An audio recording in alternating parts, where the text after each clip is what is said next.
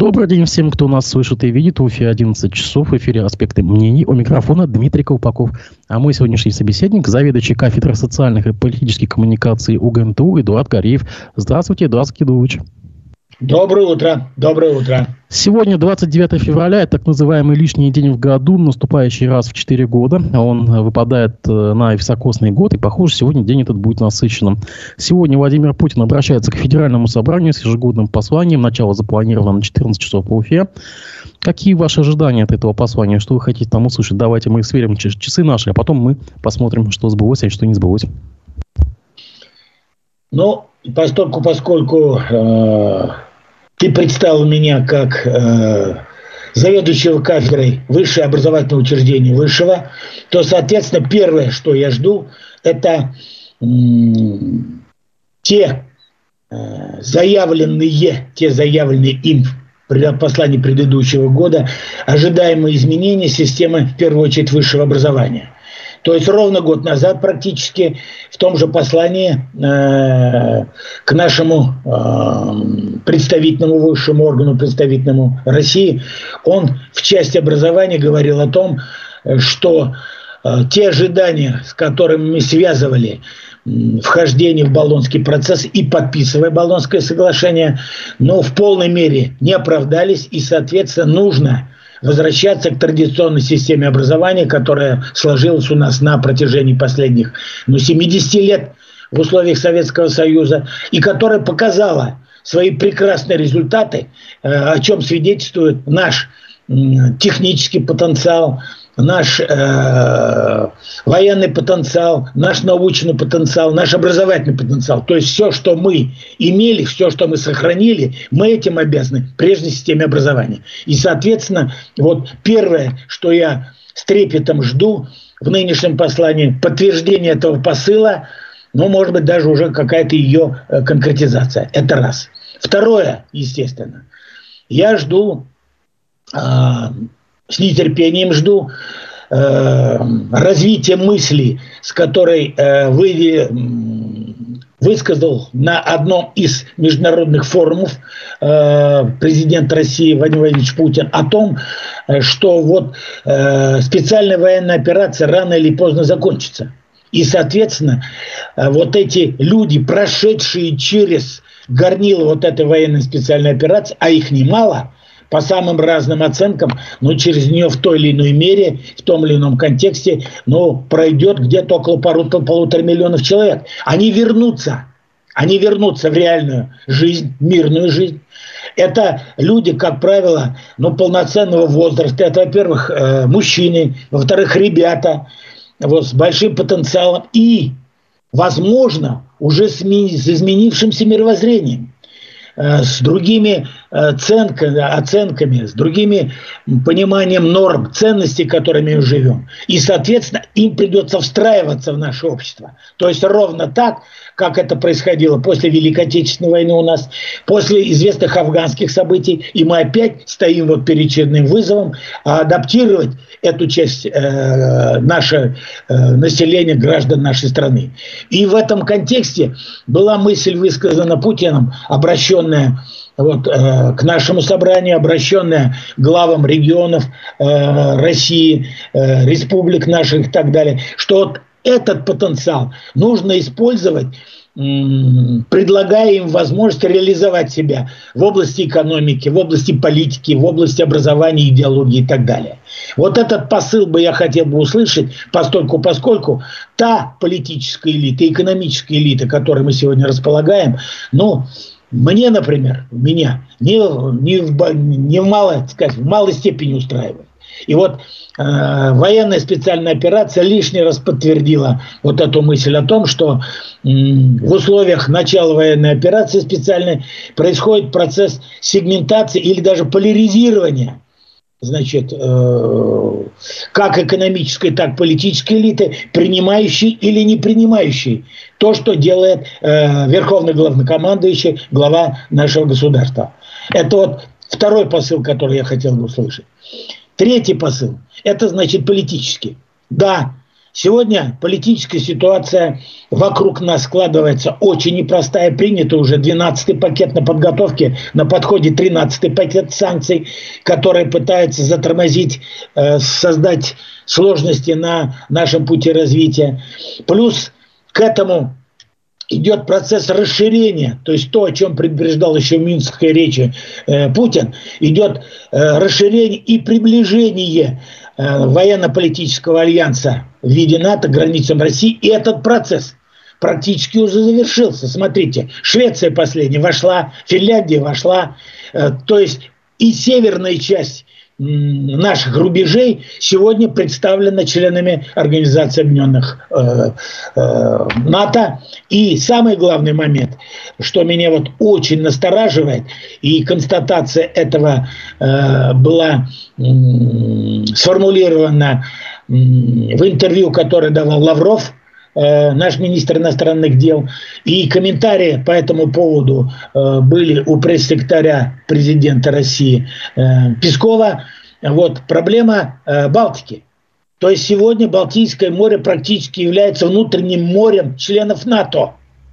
И наш знаменитый Балтийский флот оказался запертым, будет, возможно, окажется запертым в пределах Балтийского моря.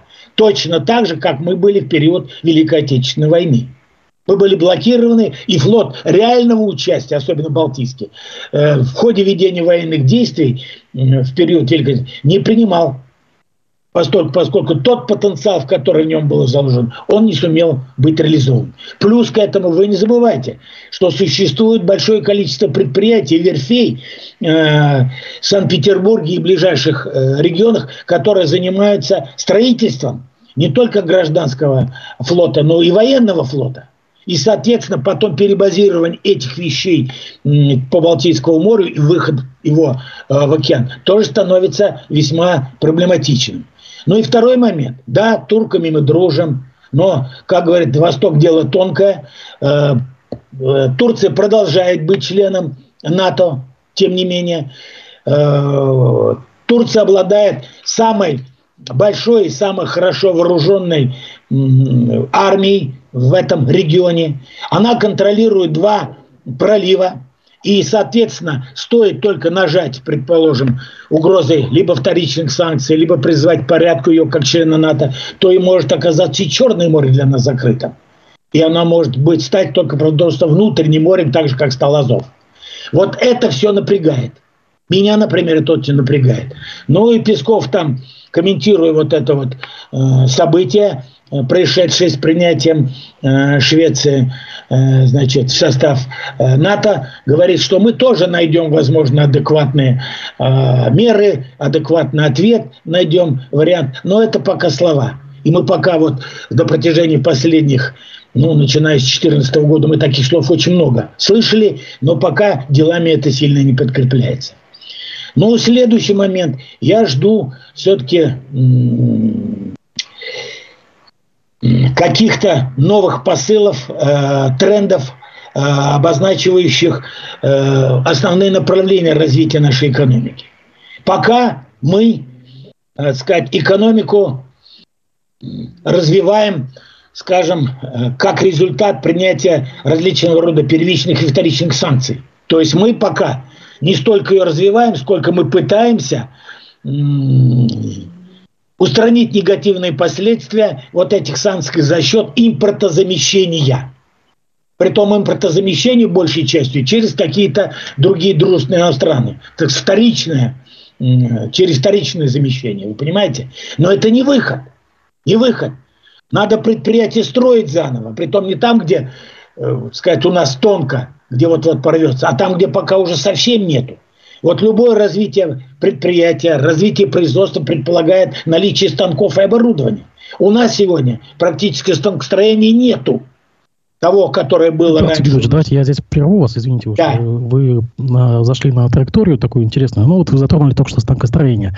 Буквально да. две недели назад э, было изъято, скажем так, Ульяновское производственное объединение станкостроительное, входящее в э, Германо-японский консорциум. Э, я напомню, что один из заводов находится в Стерлитамаке, это уже консорциума, э, и передан Росимуществу. То есть мы говорим о новой волне деприватизации или национализации, что-то таком?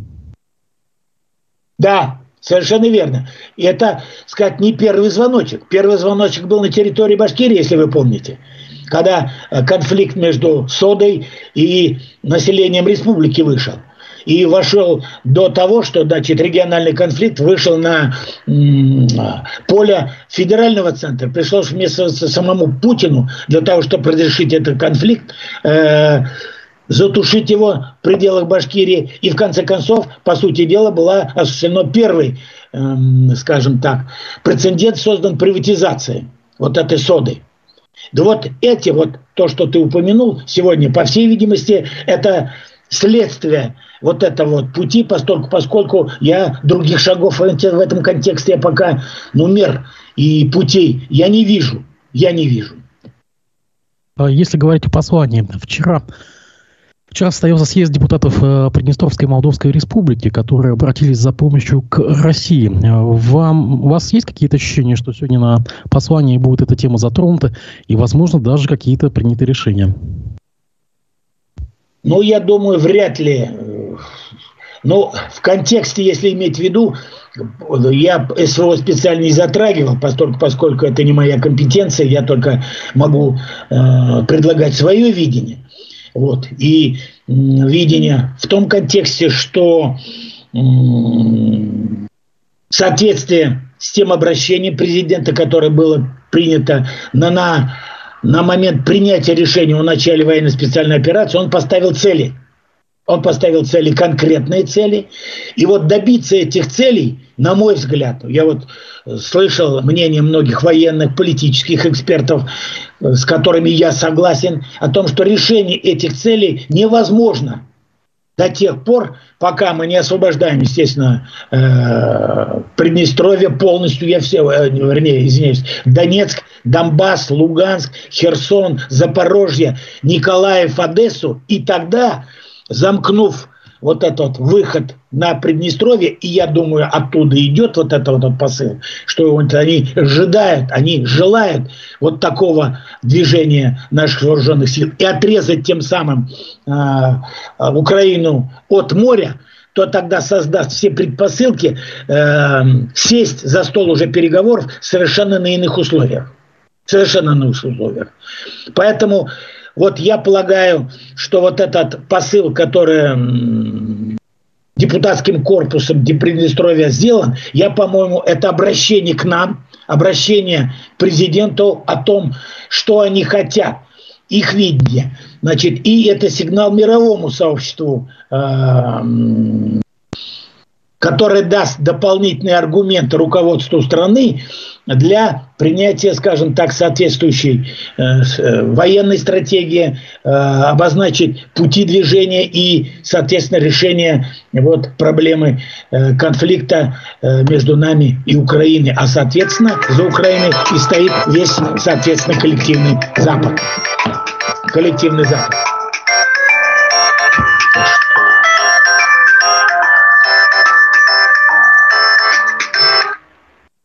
Возможно, это был Путин. Хотел у вас спросить э, э, консультацию, да. А, смотрите, сегодняшнее послание будет показываться в кинотеатрах. Также, да. до этого показывалось э, интервью Карлсона э, Такеру, да? Да, да, да. да. Это какие и на баннерах, и на баннерах будет выставляться вот этих самых телевизионных баннерах на улице даже. То есть это совершенно новое явление. Вот я об этом говорю, да, хотя бы урочно как бы попахивать, но так или иначе. Это что-то новое в политтехнологиях? Или это возврат к старому, как это было в прошлом э, веке, когда э, госпропаганда э, использовала как бы большой экран, э, когда показывались э, киножурналы, э, когда вот э, такие э, политические новости показывались перед началом фильмов. Что-то такое? Я согласен, что это хорошо забытое старое. Вот, к сожалению, на волне перестройки, на волне перестройки, мы вот понятие пропаганды и агитация э, привели ну, к пониманию, что это нечто черное, нечто плохое, это отрицательное и так далее. Хотя вообще-то в теории и практике, особенно э, public relations, то есть связи с общественностью, агитация и пропаганда является одним из возможных, не единственных, как было в условиях Советского Союза, одним из возможных инструментов реализации политики государства, политики государства по формированию нужного ему общественного мнения. Поэтому я только за, я это приветствую. То есть это вот получается не все в прошлом было плохое, вот, было постольку, поскольку и владеет только всего вот этими практически двумя только инструментами, двумя инструментами, агитацией пропагандой, соответственно, государство решало свои задачи, оно добивалось, достигало тех целей, которые оно ставило. Сегодня же мы полагаем, да, там есть свои недостатки, мы говорим об этом. Это все-таки односторонний вид коммуникации, не, предлагая, не предполагающий диалог. Но, тем не менее, оно работает. И это работает. И работает не только у нас. И к этим приемам при, при, сказать, прибегает и Запад. И масса примеров тому мы имеем. Поэтому почему бы нет? Прекрасно, замечательно. И дальше двигаться надо в том же направлении. Ну, если закрывать тему послания, да, вот только что мы поговорили о Приднестровье, о вчерашнем съезде депутатов Приднестровской Молдавской Республики. Но буквально в это же время Армения заморозила свое участие в ОДКБ. Да. И как это можно прокомментировать? Это абсолютно разные вектора. Это тоже, возможно, будет э, э, затронуто в послании. Возможно. Ну, что здесь на это скажешь? На это только следует сожалеть, только следует сожалеть. И, э, на мой взгляд, это только вот является результатом нашей малой активности, малой активности вот в Северо-Кавказском регионе. Мало. То, что Армении не оказали помощь во время их конфликта с Азербайджаном? Ну, помощь мы оказывали, но э, оценка той помощи, которую мы оказывали, э, иная. По мнению э, армянской стороны, мы, тем не менее, все-таки встали на сторону Азербайджана. Даже при том самом, что вообще-то первым шаг вот к такому развитию событий, включению Карабаха в состав э, Азербайджана, сделал вообще-то сам Пашинян в известном заявлении и, соответственно, подписание соглашения. То есть он все равно признал, э, что это исторически эти территории принадлежат Азербайджану.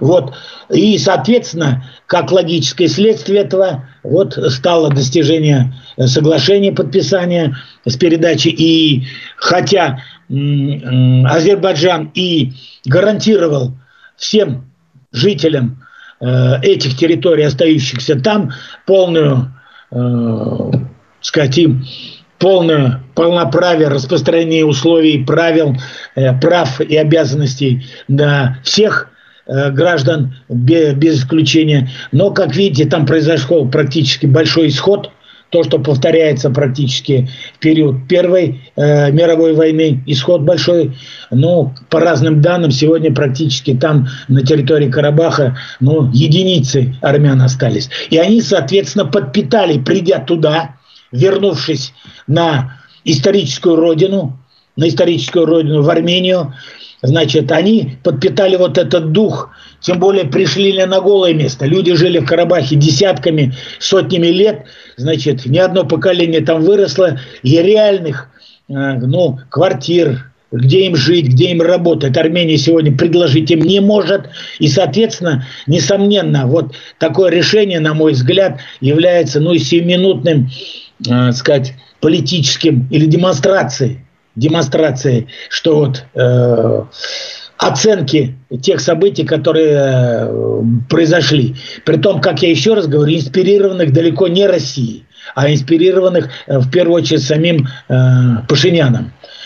Вот. Я не знаю, как это дальше будет развиваться события, потому что следующим шагом может стать вопрос о будущем той нашей военно-воздушной базе, которая находится на территории. Ну, в Гюмри имеется в виду, да? Да, в Гюмри, да, а, да, да. Эдуардский, да. ну так или иначе, новости уже поступают. Буквально только что Европарламент вынес резолюцию призывающие ввести санкции против Азербайджана в ответ на их военные действия в Нагорном Карабахе. Ну вот видите, новости есть, все-таки уже пошла ситуация. Ладно, давайте пойдем дальше. Все-таки мы вернемся к нашей местной повестке. У нас были события в Баймаке, так э, власти их считают беспорядками. Э, задержано более 6 человек по 212 статье. Статья тяжелая, до 15 лет лишения свободы. Вы это прекрасно знаете, что э, вы знаете, что было в о подоплеке. Мы сейчас, конечно, поговорим. Так или иначе, глава Республики Ради Хабиров начал э, встречаться с э, общественниками. Он, как и обещал на митинге 26 января, протягивает руку для диалога, но почему-то ее протягивает так называемым сертифицированным общественникам, э, которые нередко находятся на гособеспечении, бюджет, бюджетники или около бюджетники, да, некоторые вообще депутаты, как Рима Утяшева. А, так, глава республики провел встречу с представителями татарской общественности. Естественно, раздаются подарки. Кому-то здания, кому-то гранты, кому-то еще что-то, кому-то передачи. А, почему не протягивать руку не сертифицированным общественникам? Тем, кто, скажем так, в оппозиции, не в оппозиции, на э, нелояльных позициях э, или в, в стороне стоит. Почему именно такая выбрана тактика? Встречаться только с теми, кто, кто лояльен. Ну, вопрос непростой, вопрос непростой. Ну, во-первых, я скажу так. Эта практика не только наша. Это практика общепринятая мировая практика, значит, э, выстраивание отношений в первую очередь, скажем так, с той частью оппозиционных лидеров, организаций, которые так или иначе встроены в систему, политическую систему общества. Это раз. Во-вторых, Э, конечно, э, у нас, скажем так, особенно я и буду говорить о республике, нет большого опыта, большого опыта взаимодействия э, с оппозицией, поскольку, поскольку на протяжении ну, до определенного периода времени у нас вот проблемы эти вот, э, не устраивающие в политике руководство региона э, ту или иную определенную часть э, граждан региона, но не имели, скажем так, такого всплеска, не имели такого резонанса, какой вот произошел у нас в Башкирии. Вот. Тем более, что она, вы понимаете, как-то вот у нас выстроилась в один ряд и практически одновременно это случилось. И что это выделило наш регион, но не самым лучшим ракурсе среди других регионов э, России э, с точки зрения федерального центра. Началось, как ты помнишь, соды, началось соды, продолжилось это в Кумертау, продолжилось дальше там в Баймаке, вот, и все это вот события, э, находящиеся в одном контексте. Ну и э, оппозиция тоже, э, с другой стороны, э, большей частью э, пока у нас, на мой взгляд, как политолога, она у нас плохо организована, то есть у нее самоорганизация плохая. Да, есть отдельные лидеры, отдельные представители – вот зачастую с самыми противоречивыми точками зрениями, предложениями, вот э, теми политическими э, курсами, которые они предлагают э, нашему сообществу, э, проживающему граждан на территории республики, они в этом смысле э, не организованы. И поэтому это вина обеих сторон это нашего официального руководства. И оппозиции тоже не надо, не надо ее считать, что она такая вот вся беленькая и пушистая. Она борется за э, определенные, э, сказать, ценности, которые нарушаются э, руководством э, республики. Вот. А дело обстоит далеко не так. Э, и как вот показали события, в частности, вот этот большой резонанс приобрели первичную все-таки проблемы соды, когда была четко и правильно э, сформулирована задача, когда начала вот это вот э, сформулированные цели, пути решения э, были озвучены, на них откликнулась уже значительная широкая часть нашей республиканской общественности, башкирской общественности нашей республики. И совместными усилиями, а не только усилиями оппозиционеров, был достигнут э, консенсус. Все-таки выход был найден. Да, э, может быть, э, не самый удачный, не укладывающий в общий контекст федеральной политики, но он был найден. Проблема была решена и снята. Сохранен завод, сохранены люди, рабочие места и сохранены, соответственно, природные э, ценности, которые являются, по сути дела, как выяснилось опять-таки, сакральными ценностями, башкирского этноса. Но об этом надо говорить. Об этом надо разговаривать, говорить. Ну и э, как я сказал, опыта большого у нашего руководства в этом части нету. И я думаю, все-таки процесс начался, процесс будет идти, процесс в рамках самоорганизации. И я думаю, я думаю, что может быть, может быть, э, может быть, я э, какими-то иллюзиями питаюсь, но может быть это в какой-то э, в каком-то контексте найдет отражение в послании нашего президента, значит, э, нашему высшему законодательному органу. Может быть, между делом, говоря в общем принципе об оппозиции, э, говоря в целом о проблемах региональных, которые существуют во всех регионах, но мы в этом смысле э, сильно отличились, сильно отличились. Также Ради Хабиров на этой встрече с татарскими общественниками заявил, что враги осознают, что победить Россию на поле боя невозможно, поэтому пытаются развалить нашу страну изнутри. И первый удар приходится на национальные республики. Конец цитаты. Что можете по этому поводу сказать? Я абсолютно согласен. Абсолютно согласен с этой оценкой. Я вот что имею в виду. Вот обратите внимание, если мы посмотрим некий исторический ракурс, вот, э, связанный теперь, я параллель проведу со специальной операцией, что Россия, да, была всегда вожделенным примером или э, плацдармом, э, который хотели заполучить э, либо в геополитических целях, либо просто элементарно получить доступ э, к тем объемам. э, богатств, которыми Башкирия наделена была природой, наделена была природой. И это делалось на протяжении нашей истории не раз. Э, значит, войны вокруг России велись на протяжении столетий. И э, вот существует очень интересная особенность этих процессов. Вот когда агрессия шла э, со стороны, со стороны, в этих случаях наш народ, наш народ, россияне, как правило, сразу же консолидировались. Хотя в определенные периоды, возьмем период смуты, период гражданской войны, вот, период вот этого перестройки и перехода к рыночным отношениям, а, значит, было своеобразное брожение в обществе, и каждая из них создавала угрозу и предпосылки для возможного исчезновения России как географического и как политического субъекта. И вот каждый раз, когда эта угроза возникала, понимание значимости и ухода на периферию э, тех разногласий, что ваших внутри страны, уходили на периферию и становилось главным э, сохранить Россию. И это шло изнутри, это шло изнутри. Это вот я опять говорю, период смутный, периода времени опять ополчение, народное ополчение, не регулярные вооруженные силы, а ополчение Минина и Пожарского, придя в Москву, э, предотвратило значит, уход России под протекторат Польши или, предположим, Запада пошире возьмем. Наполеоновское нашествие, опять-таки, оно же по оценке даже того периода времени превратилось в Великую Отечественную войну. Когда вроде бы крестьянам-то какая разница, кто будет помещик, француз или там свой э, доморощенный свой помещик. Но это была Россия, надо было сохранить.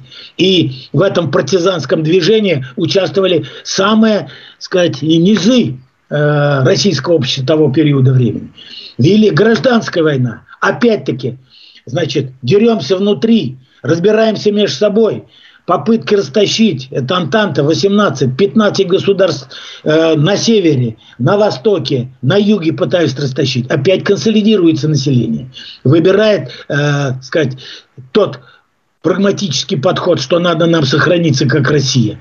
Но и, наконец, Великая Отечественная война, когда, значит, э, она была по прототипу тоже вот 12 эм, года объявлена Великой Отечественной войне, в партизанском движении. То есть не будет такой всенародной поддержки, какую ощутила армия и флот, а соответственно и коммунистическая партия Советского Союза в период времени. Еще не знаю, во что бы, каким бы итогом, какими результатами она закончилась. Ну и, наконец, теперь начало СВО. Да, началось.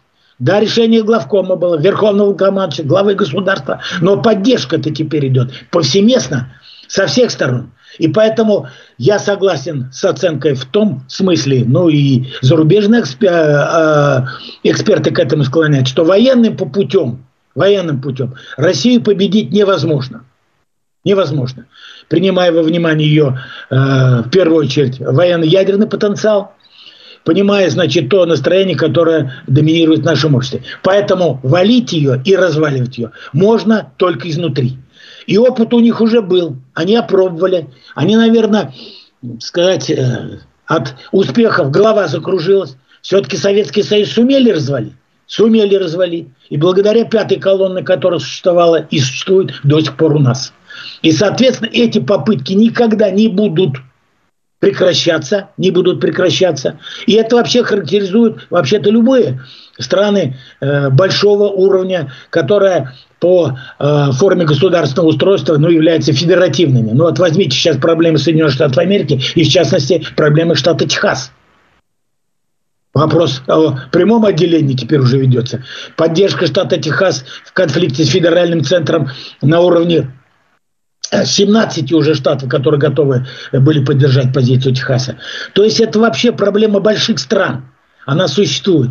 И даже вот теперь, уж по Техасу говорим, есть уже определенные, скажем так, конспиративной теории, которая полагает, что вроде бы и в проблемах Техаса, и противоречия его с центром тоже можно найти руку Москвы которая тоже пытается развалить Соединенные Штаты Америки на отдельные части. Я всегда говорю, что Техас должен стать монархией наподобие персидской. Ну ладно, пойдем дальше по поводу врагов, не врагов. Вот здесь интересный комментарий нашего слушателя а, по поводу а, цитаты по радио Хабиру.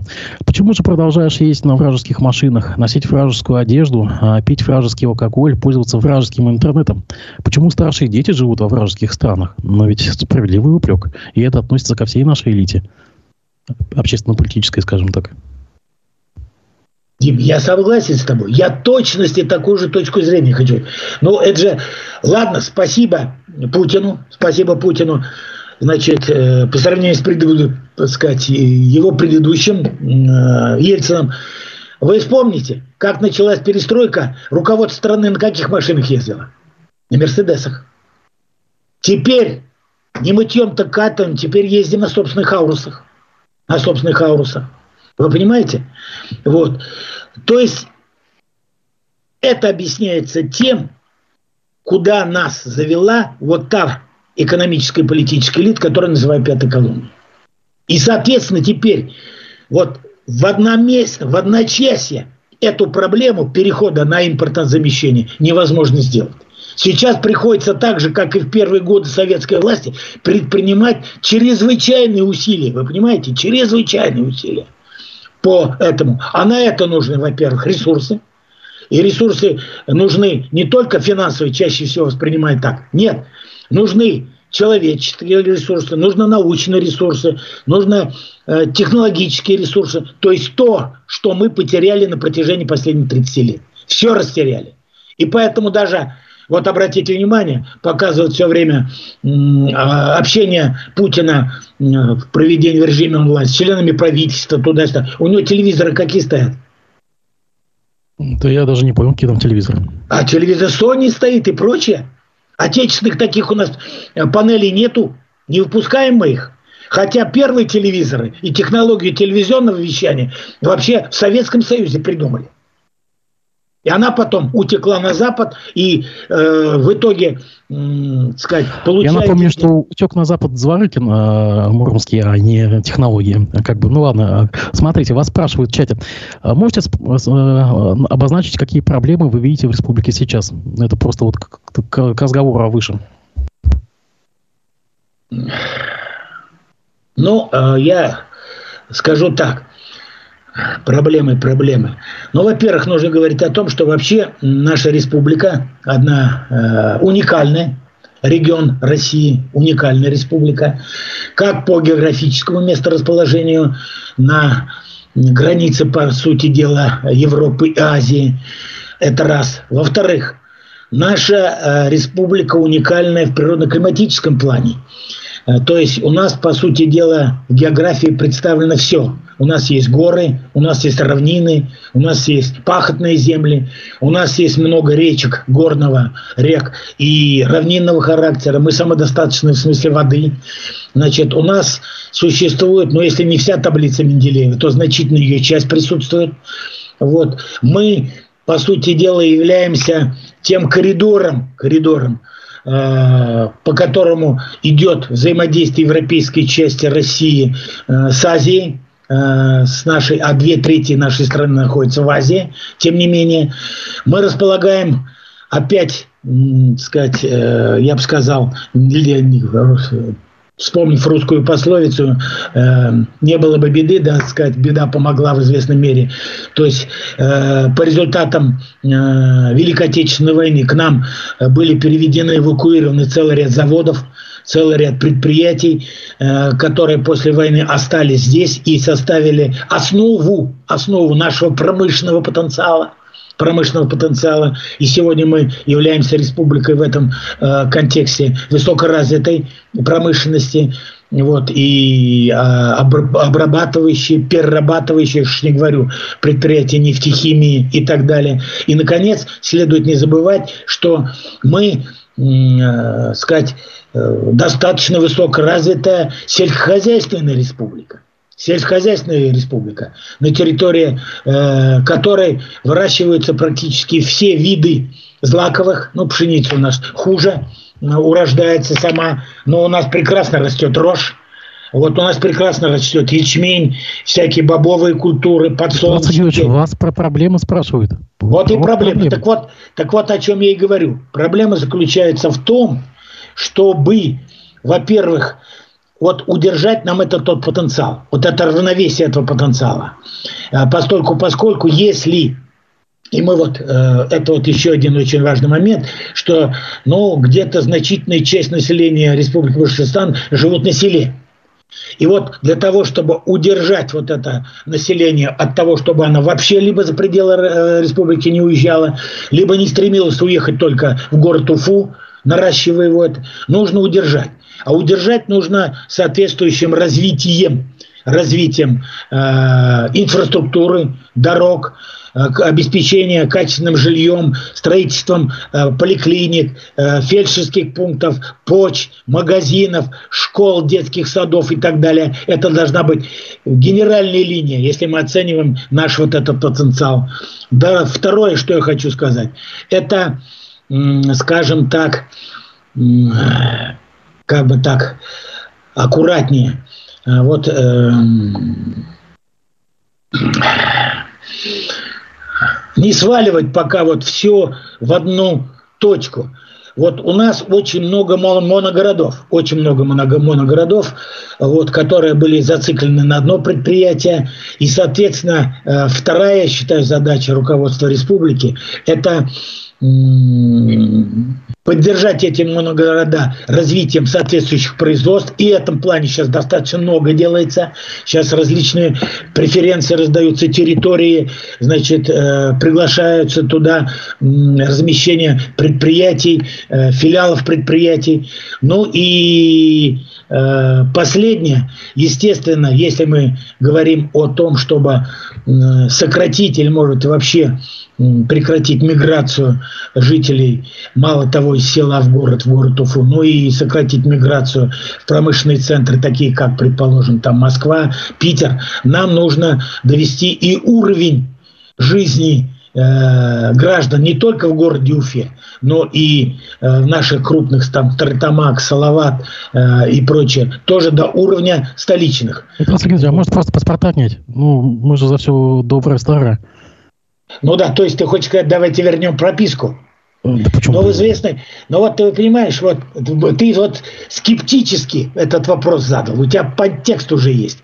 Вот в этой системе прописки был своего рода резон. Вот смотрите, сейчас вот дебатируются различные вот, э, особенно прямо выпячиваются проблемы, вот, э, как хорошо справляется с сегодняшними проблемами Москва, Питер, вот, Казань и так далее, и так далее.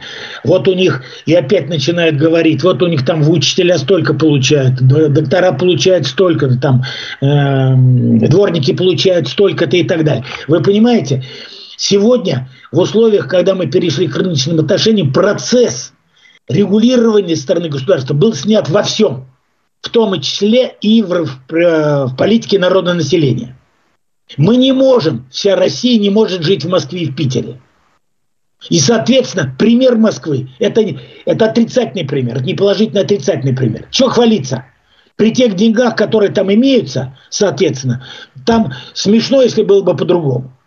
А вот такой же уровень обеспечить, вот это зарплаты нашим учителям, нашим докторам, нашим педагогам – в, республиках, в районах, на периферии, это вот задача государства. И она не вся может решаться, значит, только не может она решаться на уровне регионального центра. И я вот в этом контексте хочу, чтобы вот Ради Фаридович сейчас он много чего делает. Вы видите, он федеральные деньги большие приносит. Удается ему эту проблему решать. Но нужно вот эту сторону своей деятельности надо еще в большей мере усилить. Потому что вот у нас пока ну, крупных э, федерального значения предприятий на территории Башкирии я бы хотел, чтобы э, прибавлялось, расширялось. Вот у нас в свое время там Октябрьские, значит, Туймазы, там целый ряд предприятий бывшего, значит, нашего Тольятти, КАМАЗы имели. И вот потом это с распадом вот этих взаимосвязей, перехода к рынку, они все ушли. Э, и мы их потеряли. Теперь на их площадках возрождается работа других э, э, видов и направлений деятельности.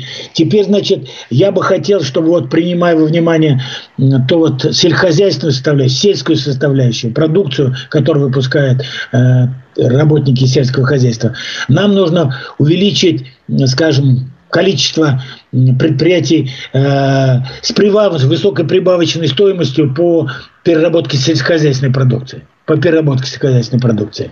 Да, этот процесс идет, но идет на мой взгляд, пока не самыми, хотя вот наш э, министр сельского хозяйства говорит, да, мы прирастаем, хорошо прирастаем, при, при, прибавляем, но э, есть с кем сравнить. Есть, э... Гидович, вы же советский период прошли полностью ногами, а вы про приписки в сельском хозяйстве ничего не слышали? Ну как? Нет, нет, приписки. Вы, вы, ты имеешь в виду период Советского Союза или сейчас? В период Советского Союза как раз. Премия Хади Шакировой. Да, да, да. Я помню период времени, когда, значит, там вот эти вот э, распахивали землю вплоть до берегов ручьев, э, озер, рек это было, для того, чтобы, значит, увеличить производство сельскохозяйственной продукции за счет увеличения площадей. То есть это э, не, не тот метод не экстенсивный метод. И мы сажали все так же. Пшеницу сажали, которая у нас не дает высоких урожаев. Качественно она плохая пшеница и так далее. Поэтому сейчас вот э, уже, по крайней мере, Патрушев э, на одном из последних совещаний и встреч э, с главой государства говорил, что сейчас мы наблюдаем совершенно обратную тенденцию, когда мы значительную часть, когда мы с Западом, так сказать, Европы дружили крепко, мы значительную часть продукции завозили с Запада и направляли туда главным образом, опять-таки, сыромятину так сказать, голое пшено, голую пшеницу, э, просто подсолнечник, э, без даже переработанный и так далее. Ну и в связи с этим, в связи с этим, сейчас я вижу уже четко, как ты говоришь, ногами, я сейчас достаточно много по республике езжу, я вижу, что увеличивается, ну я не знаю, увеличивается или нет, цифрами не располагаю, но пока на данный момент масса земли у нас заброшенной заброшенной земли. И вот эта проблема теперь вот уже ну, я смотрю, озаботило и э, Федеральное министерство сельского хозяйства. И выстраиваться, как я понял со слов Патрушева о том, что ну, разрабатываются, ну, скажем так, какие-то меры по возвращению в сельскохозяйственный оборот вот этих брошенных земель. Притом эти брошенные земли не там, где якобы там где-то далеко-далеко, а это, по сути дела, вокруг крупнейших городов и предприятий. Увы, это так.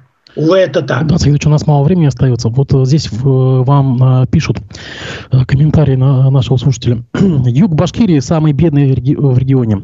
Вышли в основном деревенские, ну, имеется в виду к зданию суда да. в Баймаке. Вышли в основном деревенские, не молодежь, а люди в возрасте. Говорить, что они пятая колонна, враги страны, это перепор. Что скажете? Нет, я не, вот он меня неправильно понял, интерпретировал неправильно, он из контекста. Я говорю о пятой колонне, существующей в экономической и политической элите. А можно фамилия? Можно фамилия?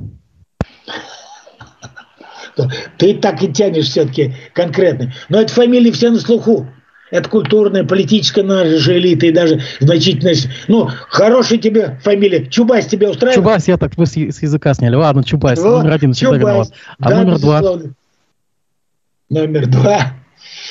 Ну, ну вот смотри, даже вот так вот, ладно уж я беру на себя ответственность. А Греф, это что это такое? Целый Сбербанк на нем держится. Целый Сбербанк. А Сбербанк чей? Вот он акционер только Российской читал. Федерации. Акционер Российской Федерации. И а, мажоритарные акционеры. Вот. А доля мажоритарных акционеров, ты знаешь, какая там? Ну, не такая большая. Нет, как раз большая. Как раз большая.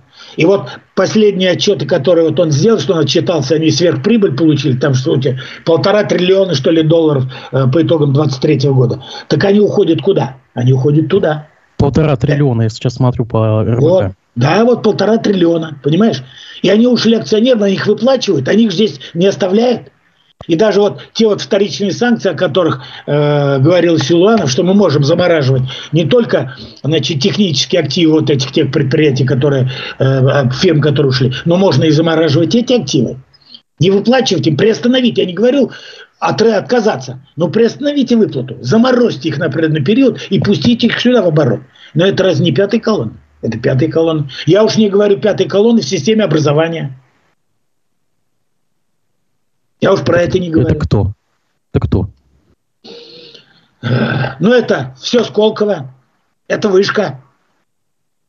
Без фамилии по организациям, которые проводят и западные идеи. Ясно, да, Сергеевич. Давайте мы баймакскую тему закруглим. Э, Ради Хабиров резко отреагировал на заседании э, Крутая Башкир э, на предложение артиста Рифа Габитова почтить память погибшего задержанного Рифата Даутова. Но ведь мы помним, что буквально за две недели до этого он со сцены сказал, что я протягиваю всем руку, готов вести диалог. Что же здесь-то не так произошло? Хотя у нас было очень много спикеров провластных, которые в нашем эфире э, приносили соболезнования семье господина Даутова. Почему же глава республики, который он говорит, что он глава для всех, не смог просто сделать такую э, простую вещь, хотя бы просто какие-то слова найти о погибшем? Ну, это я оставляю на совести э, Ради Фаридча, на совести. Или это политехнологическая модель такая, вести себя жестко вот так вот? Вот в известной мере, да, я с тобой согласен, что это своего рода сигнал. Своего рода сигнал. Это раз. Но во-вторых, э, подожди, мой хороший, а вот э, прошла ты абсолютно незамеченным, прошла информация о том, что он погиб или нет, ну, умер, умер, ушел из жизни Навальный. Да, это у меня в списке, мы это еще обсудим. Вот. Навальный при жизни был внесен в реестр террористов-экстремистов. Давайте мы с Даутовым все-таки завершим. Но я считаю, что это, конечно, э, я сказал, на совести Фарид оставляют, вот, но может быть, может быть, по крайней мере, э, если уж не как э, должностное лицо, не как глава региона, а как, предположим, э, человек, как гражданин республики, он бы мог бы это сделать, и тем самым он, может быть, как раз убил бы двух зайцев. Тем самым. Но я не знаю, так сказать, э, потенциальный, хотя вместе с тем, как я вот уже упомянул, что это своего рода, своего рода, своего рода, ну, сигнал, сигнал. Вот, сигнал э, для тех, которые ну, не с нами, которые не хотят идти в ногу с нами, что, соответственно, вы можете оказаться на обочине этого движения, можете оказаться забытыми. Вот я бы так сказал. Но хотя, опять-таки, это, ну, это не единичный случай, это не единичный случай для республики, но и в целом для, даже для федерального центра. Значит, как теперь нам выстраивать отношения вот, с представителями э, значит, тех кругов, которые либо осуждают нашу политику, если уж там, либо как э, минимум ее не поддерживают, что с ними делать? И в свое время, и сейчас дебаты еще даже на уровне Государственной Думы не закончились, потому что там есть такие силы, достаточно ну, экстремистской направленности, которые полагают, что, например, всем вот этим, кто уехал в свое время, значит, э, как минимум руки не подавать, как максимум возможно лишать гражданства, хотя Конституция... Нет, погоди, нам... там Гурулев предлагал или как-то уничтожить немножко 20% населения страны в прямом эфире телевидения, и в этих словах не нашли экстремизма. Я вам напомню просто. Да, да, да, да, было, было, было.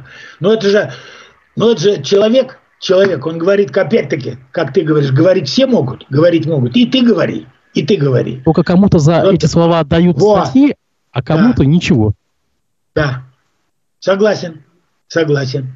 Вы затронули э, политику Алексея Навального. Напомню, он при жизни был внесен в реестр террористов и экстремистов. На 29 на сегодня были запланированы, по сообщениям его семьи, похороны в Москве на Бабушкинском кладбище. И они были перенесены на завтрашний день. На ваш взгляд, этот перенос обусловливается тем, что сегодня федеральному, посланию, федеральному собранию будет послание из-за этого?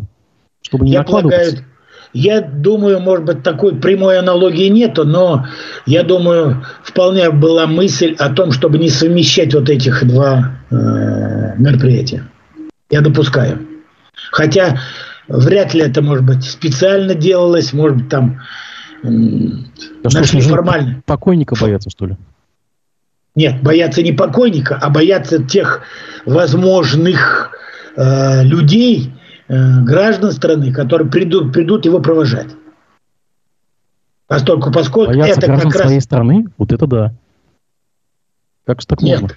Они боятся не граждан страны, они боятся того, что может произойти в результате, которое может быть использовано, обыграно, значит, соответствующими силами.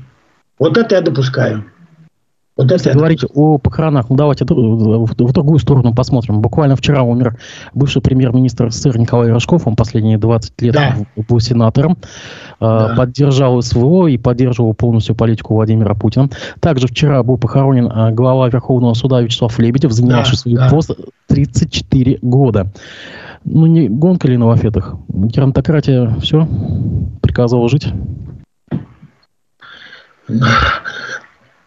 Но я не знаю, что ты под этим имеешь в виду. Значит, люди уходят, к сожалению. Значит. Ну, то, что люди на своих постах почти что до самого последнего и не уходят. Ну, то есть с поста. Нет. Э, ну, подожди, подожди, дорогой. Значит, Рыжков э, сдал свои полномочия. Он сенатором был.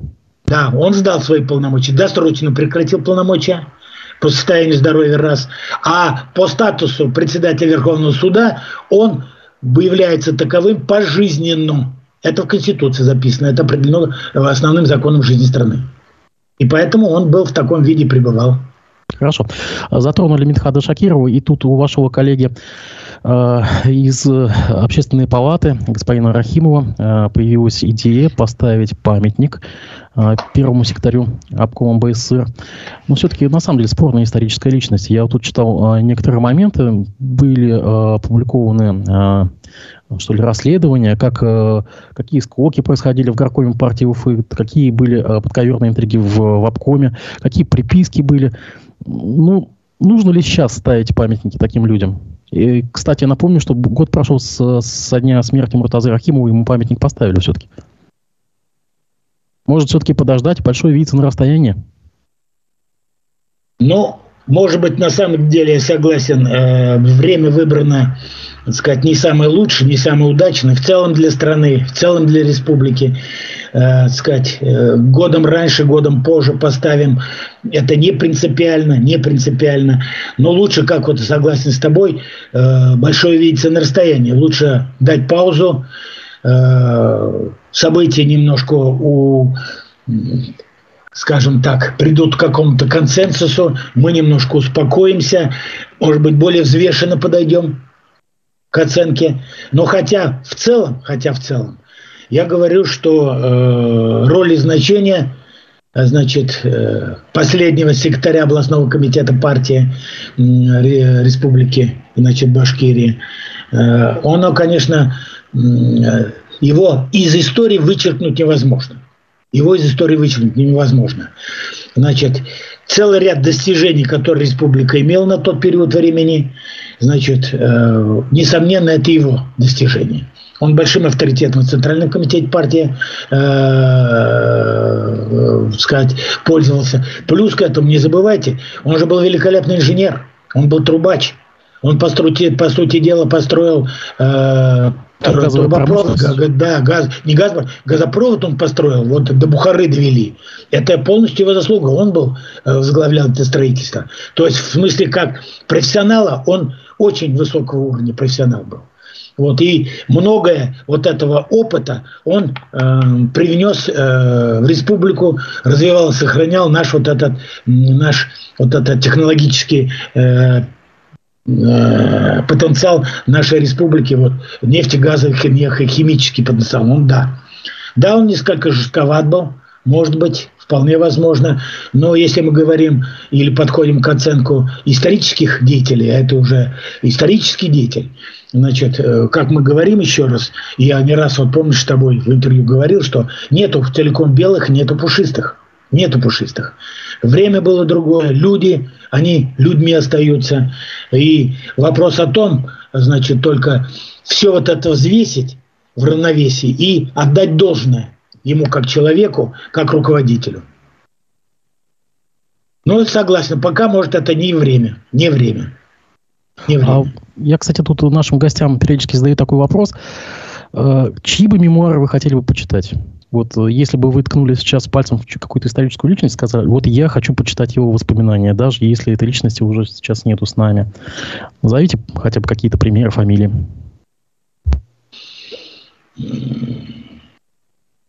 Так.